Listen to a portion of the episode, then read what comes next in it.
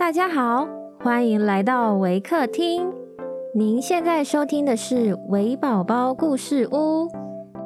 本节目为台湾维客公益行动协会远距陪伴服务项目，透过讲故事的方式，陪伴我们在全球十一个国家、四十八个服务据点的孩子，让疫情所带来的距离不再是距离。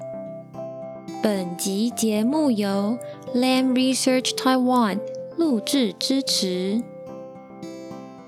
亲爱的听众，我是 Miss Sunny，今天要讲的故事是《聪明的格蕾特》。本故事将与英语进行。Hi everyone, I'm Miss Sunny from Waker. Today I'm going to share a story about clever Grethel. There was once a cook called Grethel who wore shoes with red heels, and when she went out in them, she gave herself great airs and thought herself very fine indeed.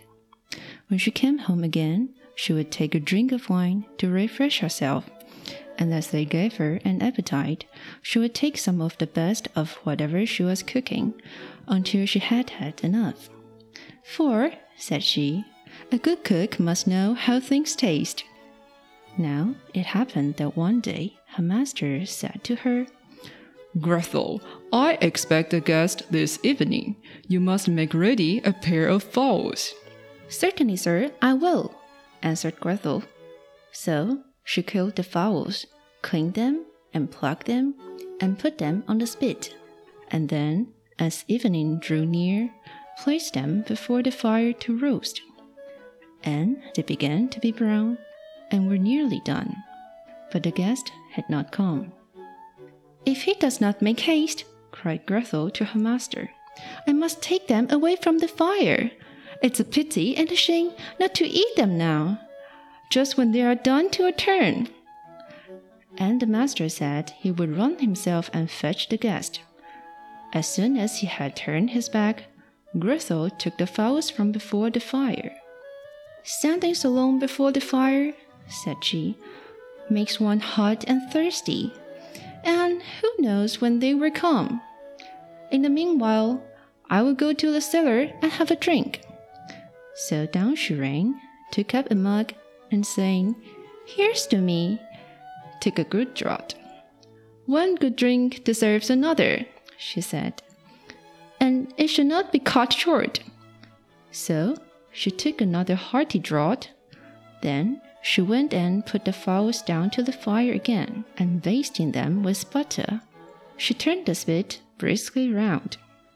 And now they began to smell so good that Grethel saying, I must find out whether they really are all right, licked her fingers, and then cried, Well, I never! The fowls are good, and it's a sin and a shame that no one is here to eat them. So she ran to the window to see if her master and his guest were coming, but as she could see nobody, she went back to her fowls. Why, one of the wings is burning! she cried presently. I had better eat it and get it out of the way. So she cut it off and ate it up. And it tasted good.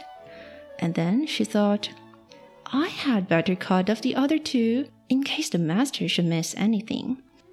And when both wings had been disposed of, she went and looked for the master, but still he did not come. Who knows, said she, whether they are coming or not? They may have put up at an inn. And after a pause, she said again, Come, I may as well make myself happy. And first, I will make sure of a good drink and then of a good meal. And when all is done, I shall be easy. The gifts of the gods are not to be despised. So first, she ran down into the cellar and had a famous drink, and ate up one of the fowls with great relish. And when that was done, and still the master did not come, Grethel eyed the other fowl, saying, what one is the other must be. The two belong to each other. It is only fair that they should be both treated alike. Perhaps when I have had another drink, I shall be able to manage it. So she took another hearty drink, and then the second fowls went the way of the first. Just as she was in the middle of it, the master came back. Make haste, Grethel, cried he. The guest is coming directly. Very well, master, she answered. It'll soon be ready. The master went to see that the table was properly laid, and taking the great carving knife, with which he meant to carve the fowls, he sharpened it upon the step.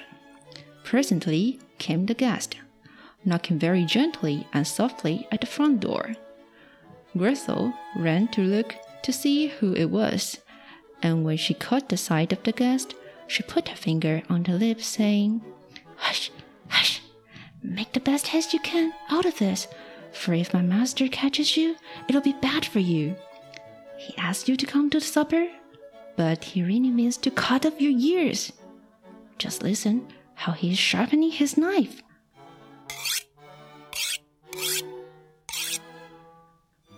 The guest, hearing the noise of sharpening, made off as fast as he could go, and Grethel ran screaming to her master.